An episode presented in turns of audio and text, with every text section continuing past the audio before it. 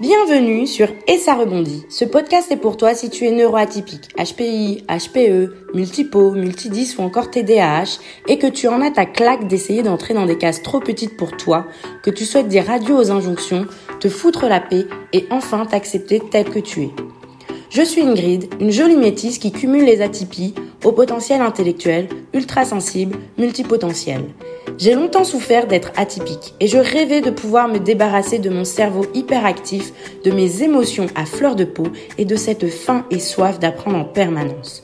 Finalement, ce n'est qu'après des années de souffrance, d'auto-sabotage et de rejet que j'ai enfin compris que les atypies ne sont pas mes ennemis, mais de puissantes alliées. Aujourd'hui, je suis persuadée qu'il est possible de faire de ma différence un atout et une force.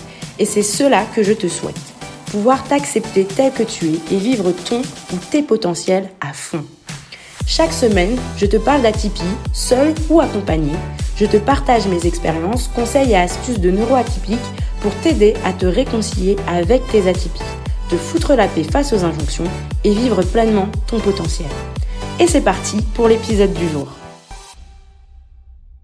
Hello, j'espère que tu vas bien, toi qui m'écoutes. Aujourd'hui, j'aimerais te parler d'hyperactivité. Eh oui, comme tu le sais peut-être déjà, si tu as écouté l'épisode 0 du podcast, euh, j'ai découvert il y a quelques mois que j'ai sûrement un trouble de l'attention avec hyperactivité. C'était plutôt une surprise pour moi parce que même si j'ai toujours été très active et dynamique, je me suis jamais considérée en fait comme hyperactive. Je me souviens pas d'ailleurs avoir été un jour qualifiée de telle. Maintenant, après plusieurs mois à m'observer, et sur les conseils de ma psy, je dois avouer que j'ai quand même du mal à me concentrer quand un sujet m'intéresse pas, j'ai du mal à rester assise toute la journée, que j'adore les jours où je suis en mouvement au travail. Je me laisse aussi facilement distraire, sauf si je suis plongée dans une tâche qui me passionne. Et pour le coup, là, j'en oublie même l'essentiel comme manger, boire, dormir, prendre mes médicaments, voire même des rendez-vous clients. Si jamais d'ailleurs tu es un de mes clients et que tu passes par là, sache que je suis sincèrement désolée de cela. Bref, dans toute cette histoire, ce qui me pose le plus de questions, c'est mon organisation. J'ai toujours été quelqu'un de très organisé, je panique intérieurement quand les choses ne suivent pas les plans que je me suis fixés.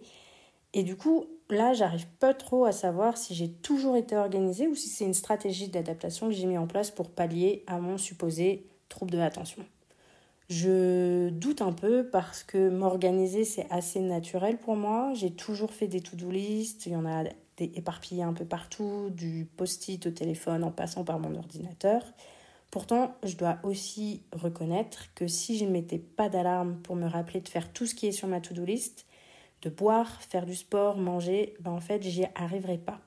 Donc, j'ai pas encore vraiment de réponse à cette question et j'ai pas non plus osé aller voir un spécialiste pour le moment parce que j'ai comme l'impression que ça va ouvrir une boîte de Pandore et que cette atypie supplémentaire à mon tableau de chasse, ça ferait un petit peu trop à gérer pour moi.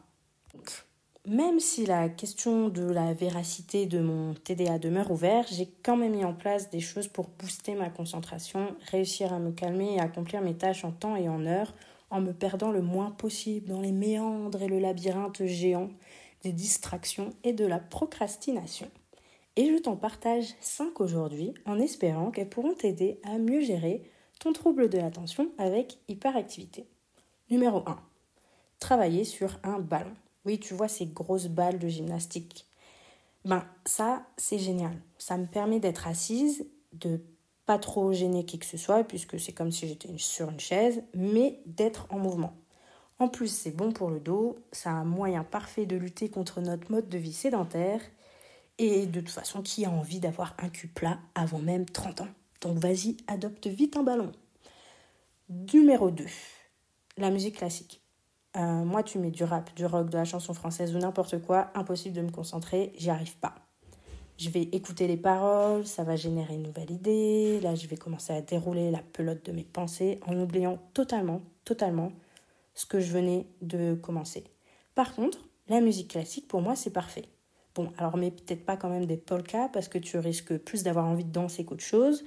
Mais en plus, scientifiquement parlant, le pouvoir apaisant de la musique classique et ses vertus sur la concentration, elles sont plus à démontrer. Alors va vite, appuyez sur play et lance le canon de Pachelbel. Numéro 3. Avoir un bureau debout.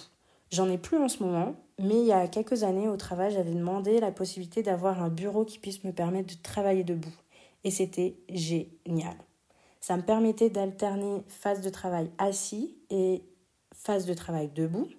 Et quand on a besoin de bouger pour se concentrer, ben c'est excellent, excellent. Alors c'est le moment de l'ajouter sur ta liste de cadeaux de Noël, d'anniversaire ou même de mariage. Ton conjoint, il t'en sera encore plus reconnaissant.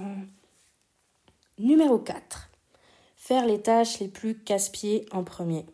Ah, il y a un moment bien défini en amont. Moi, je fais ça pour les tâches qui me gonflent et où je sais que ma patience, elle va pas faire long feu. Pour tout ce qui n'est pas inspirant pour moi, en fait, je vais réserver un créneau dans ma semaine. Je vais m'enfermer dans ma chambre ou à la bibliothèque. Je vais couper mon téléphone. Je vais inspirer un grand coup, compter jusqu'à 5 et je vais m'y mettre en fait. Le lancement de cette tâche-là, est toujours assez stressant pour moi. C'est toujours le moment où j'ai les idées les plus folles qui me traversent l'esprit. Mais j'ai compris que ça faisait partie du game, donc maintenant j'arrive à faire avec. Et franchement, ça fonctionne bien, surtout moi pour tout ce qui est administratif. Et enfin, la numéro 5, c'est se récompenser. Je me récompense après des tâches vraiment casse-pieds ou qui m'ont demandé énormément de concentration. Ça peut être en allant faire du sport, en décidant de finir ma journée à 15 heures, euh, en me faisant un bon petit plat parce que la cuisine à pâtisserie, moi, c'est un moyen de détente par excellence. Euh, ça peut être en regardant un film ou une série. Bon, alors en semaine, j'essaye de privilégier les films parce que les séries, euh, j'ai tellement besoin de savoir la suite des épisodes que je peux facilement faire des nuits blanches et que j'ai très peu d'autodiscipline à ce sujet-là. Donc j'ai beau me fixer des couvre-feux, hein, incapable de les tenir. Bref, voilà, j'espère que ces 5 astuces vont t'aider à mieux appréhender ton trouble d'attention et notamment ton hyperactivité. Il est plus court que d'habitude, je sais, je voulais juste te partager des petites astuces. Si tu as besoin en tout cas d'aide pour mettre en place une organisation respectueuse de ton atypie, oublie pas que je propose du coaching avec Et ça rebondit dans le but justement d'aider chaque atypique à transformer son atypie en atout, à mieux vivre son atypie, à mieux se comprendre en tant qu'atypique, etc. Donc en attendant, je te remercie de ton écoute et je te dis au prochain épisode. Merci à toi d'avoir écouté cet épisode de podcast jusqu'au bout. S'il t'a plu, tu peux laisser une note et un commentaire sur ta plateforme d'écoute préférée. Cela m'aidera à booster les écoutes et à atteindre plus d'atypiques comme toi et moi. N'hésite pas non plus à me faire tes retours et à me poser des questions directement ici ou sur mon compte Instagram et ça rebondit. Je te souhaite de prendre bien soin de toi et de continuer à t'accueillir et t'aimer tel que tu es. À bientôt, au prochain épisode!